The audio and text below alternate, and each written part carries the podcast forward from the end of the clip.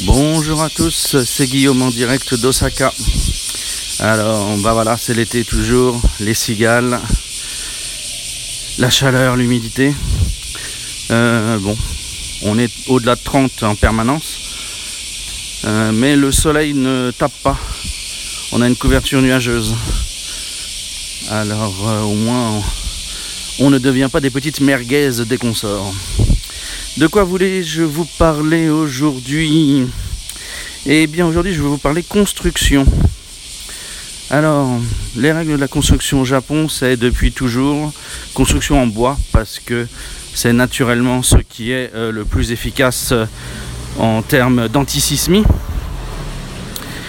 Et euh, donc tous les bâtiments qui ont maximum deux étages et puis qui ne sont pas très larges, euh, sont euh, avec des structures en bois, des charpentes en bois.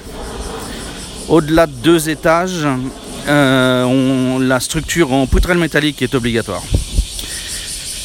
Donc les maisons d'habitation des gens, quand ce sont des petites maisons, et eh ben, tout ça c'est en structure de bois, depuis toujours. Qui dit bois dit problème de feu. Donc on a de temps en temps des, problèmes d'incendie qui ravagent euh, un petit pâté de maison. Euh, parce que tout est en bois plus ou moins vieux et puis ça flambe euh, comme la gaille. Mais donc pour prévenir ça, les autorités imposent en quelque sorte que les maisons soient reconstruites régulièrement. Le problème, c'est quand, euh, vu qu'on a une population qui vieillit vite, on a beaucoup de maisons qui ne sont plus habitées dans, le, dans les centres-villes. Et donc, il bah, n'y a personne à qui on peut imposer de leur construire. Et donc, voilà. Problème. Donc, euh, ce que les arrondissements d'Osaka, parce que je vais parler de, je vais parler de ce que je connais exactement, donc euh, dans les arrondissements d'Osaka, en fait, ils accumulent pendant un moment euh, tous les droits de destruction sur les terrains.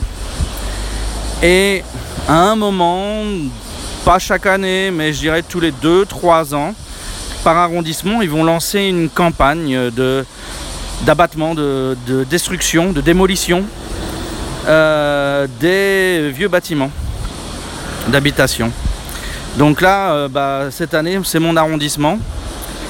Et donc dans mon quartier, là, eh ben, ça abat à tout va. J'ai des bulldozers tous les jours dans tous les coins qui sont en train de ravager euh, les petites maisons en bois où plus personne n'habite depuis longtemps ou récemment. Alors, ce qui est intéressant, un peu bizarre, c'est que quand il y a un ordre de destruction, euh, c'est la destruction du bâti et de tout ce qu'il contient. C'est-à-dire qu'ils s'emmerdent même pas à vider les, lieux. Ils y vont au bulldo comme ça. Donc euh, quand vous passez à côté d'un chantier comme ça au bulldo, ou euh, comme ça, c'est ça mon tic à moi, quand vous passez à côté d'un chantier au buldo, et eh ben, euh, si vous voyez une tranche de la maison, vous y trouvez euh, bah, tout ce que tout ce qu'il y avait, les meubles, les ustensiles de cuisine, euh, des fois même les fringues et les bordels. Voilà, ils chopent tout au bulldozer de manière indifférenciée. Ils saccagent tout, ils mettent ça dans les camions, ils emportent ça quelque part.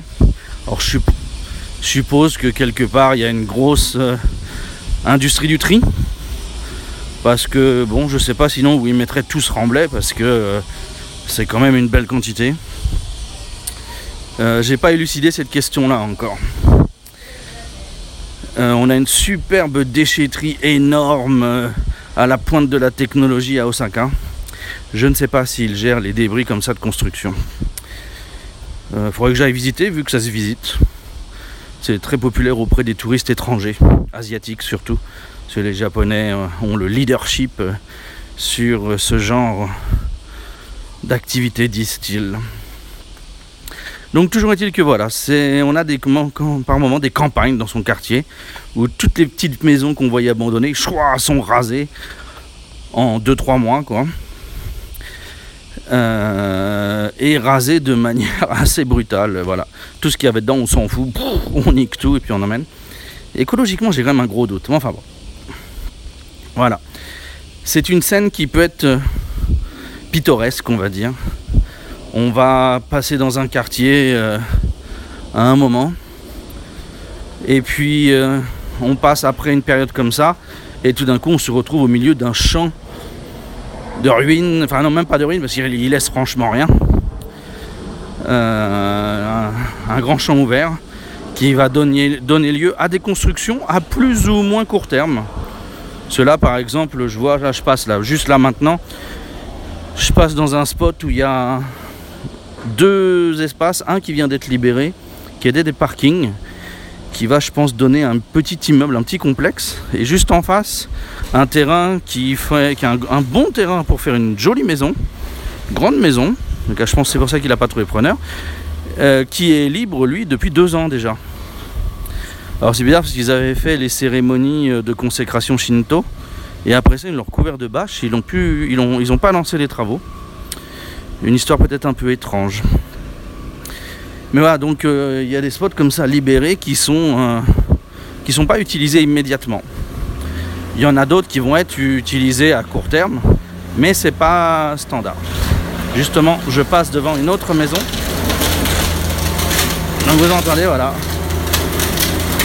Ils ont une mâchoire qui nique tout et ils arrosent ça au jet d'eau pour éviter que la poussière et les débris volent dans tous les sens. C'était pas complètement parfait. Mais euh, bon voilà. Donc c'est à peu près tout, je crois que j'ai fait le tour, c'est ce que je voulais vous raconter. C'est comme ça, hein, ces périodes de destruction des petites maisons traditionnelles euh, qu'on a par moment. Allez, sur ce, je vais vous souhaiter un bon moment, passez de bonnes vacances pour ceux qui en ont, et à bientôt